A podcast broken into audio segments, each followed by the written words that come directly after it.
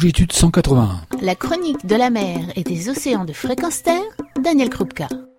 Bonjour et bonne année. Il est de bon ton chaque année de faire en janvier des résolutions et aussi un bilan de l'année écoulée. Je vais donc profiter pour vous brosser le tableau de ce que j'ai pu observer sur les faits marquants de 2015 en matière de préservation de l'environnement marin. Ne boudons pas l'exercice et évitons de tomber dans le désespoir ou l'optimisme béat. Des changements, fort heureusement, il y en a, mais seront-ils suffisants? Des changements, je disais oui, avec quelques faits marquants. Tout d'abord, on a vu déferler cette année de nombreuses annonces en faveur de la protection des océans, notamment avec la perspective de la COP 21 dont je dirai quelques mots. Ces annonces ont trait à deux sujets essentiels qu'on retrouve dans nos médias et dans les commentaires des politiques ou scientifiques. Tout d'abord, on n'a jamais fait autant d'enchères sur les aires marines protégées. Les USA, la France, la Grande-Bretagne encore récemment et d'autres pays n'ont fait que multiplier les annonces d'aires marines qui seront protégées dans les prochaines années en Antarctique, dans l'océan Atlantique ou Pacifique. Bref, on a ajouté en un an autant de surfaces marines protégées que celles qui existaient précédemment. Waouh, formidable, me direz-vous. Eh bien, sauf que dans la pratique, nous sommes simplement passés de 1 à 2% de la surface totale des océans, alors que les scientifiques en réclament 30%, et que les bonnes intentions internationales nous en avaient promis 20.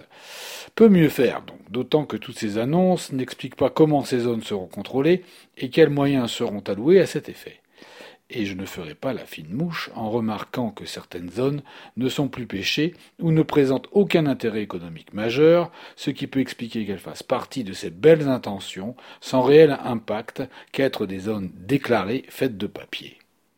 Mais revenons aux événements marquants de 2015.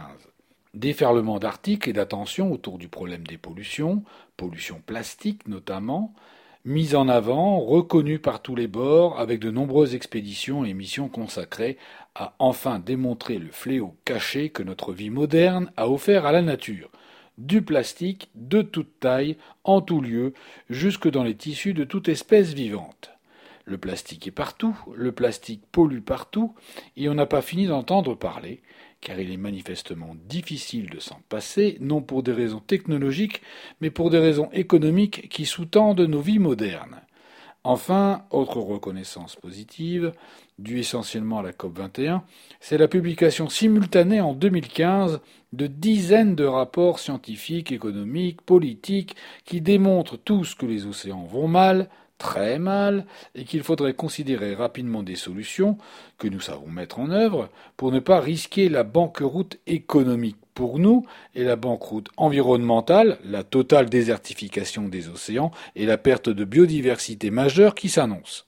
Tous ces rapports pointent du doigt toutes les menaces pollution, surpêche, destruction des écosystèmes majeurs tels que les massifs coralliens ou les mangroves, perte de biodiversité disparition accélérée des espèces. Pour ceux qui s'intéressent aux océans, rien de neuf. Tout cela est connu et su depuis plus de dix ans. Pour le consommateur lambda, sauf avoir été sourd et aveugle, il n'a pas pu éviter quelques-unes de ces alertes totalement justifiées. Donc en 2015, ça y est, on a tout compris. Pas sûr. Euh, d'ailleurs, j'oublie la COP 21 dans mon analyse. Une COP 21 insuffisante, mais nécessaire, comme je l'annonçais dans cette même chronique sur cette antenne, avant son déroulement, qui aura tenu les promesses que je lui voyais une COP21 satisfaisante pour les politiques, et particulièrement les politiques français, qui font de cette COP21 un succès international, bien que sans contraintes majeures ou de court terme, avec des moyens pas nécessairement à la hauteur de l'enjeu et des ambitions louables mais irréalistes, telles que celle de rester sous la barre des 1,5 degré. Alors que toutes les analyses montrent que nous ne pourrons, sauf à tout arrêter immédiatement, éviter un réchauffement minimal de 2 degrés. 2015, bon début pour reconnaître les problèmes, certes, mais peut mieux faire encore en matière de politique de court et long terme. D'ailleurs, les océans n'ont fait l'objet que d'une mention dans l'accord signé, et la plus emblématique des mesures prises est, devinez, un nouveau rapport commandé sur la situation des océans. Ce serait à rire, mais il est sûr qu'entre les déclarations d'intention de nos politiques de tous bords et la réalité du terrain, il y a un fossé, un vrai. Des exemples pris en France, Sitôt les portes de la COP 21 fermées, on se jure que l'on va se mettre au travail. Et le 28 décembre, le préfet des Bouches-du-Rhône autorise le rejet en mer, dans le parc national des Calanques, d'effluents liquides et, je cite, autorisant pour une durée de six ans le rejet dans la mer d'effluents aqueux dépassant les limites réglementaires. Tout est avoué alors que la ministre de l'Environnement y est défavorable. Les limites sont dépassées.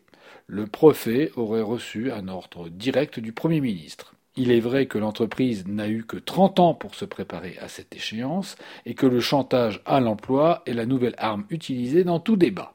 La belle affaire, l'incohérence persiste comme je l'avais mis en exergue dans cette même chronique il y a quelques semaines. Les membres du ou des gouvernements se sont inspirés des rôles de flics au cinéma. Le bon annonce une mesure de clémence et le deuxième met ses menaces à exécution. Au final, ce sont les citoyens de la Terre et la biodiversité vivante, qui n'a ni droit à la parole ni représentation, qui vont finalement cracher le morceau, c'est-à-dire épuiser leurs ressources et leur pérennité, celle du plus grand nombre, au bénéfice et à court terme d'une minorité. Deuxième exemple, toujours pris en France. Quels sont les risques pris par les entreprises de plus de 500 personnes en métropole et de plus de 250 salariés en outre-mer, c'est-à-dire les plus grandes entreprises, qui vont avoir pour obligation la réalisation et la publication d'un bilan de gaz à effet de serre? Quel sera le risque pris pour ne pas se conformer à cette obligation documentaire, désormais obligatoire, sous peine d'une amende eh bien, je vous le donne en mille. C'est un montant maximal de 1500 euros, selon une ordonnance publiée le samedi 26 décembre 2015 au journal officiel. Tout simplement ridicule quand on connaît les montants brassés en jeu. Le coût de publication du rapport étant largement supérieur à l'amende, c'est donner directement une porte de sortie à toute entreprise pour s'exonérer d'une obligation qui pourrait lui être préjudiciable. Alors, quelle résolution en 2016 Quelles espérances? Pour ma part, je n'ai que celle d'une participation citoyenne accrue à la vie publique, que celle d'un engagement citoyen de chacun qui prend en compte l'environnement dans chaque décision pour préserver un long terme sobre et heureux, en référence à Pierre Rabhi, dont nos politiques feraient bien mieux non seulement d'écouter les préceptes, certains le font, mais de les mettre en action immédiatement. Cela s'appelle le courage politique. Pour aujourd'hui, auditeurs, il est plus que temps de ne plus croire qu'en nous. Retrouvez et podcastez cette chronique sur notre site fréquenceterre.com.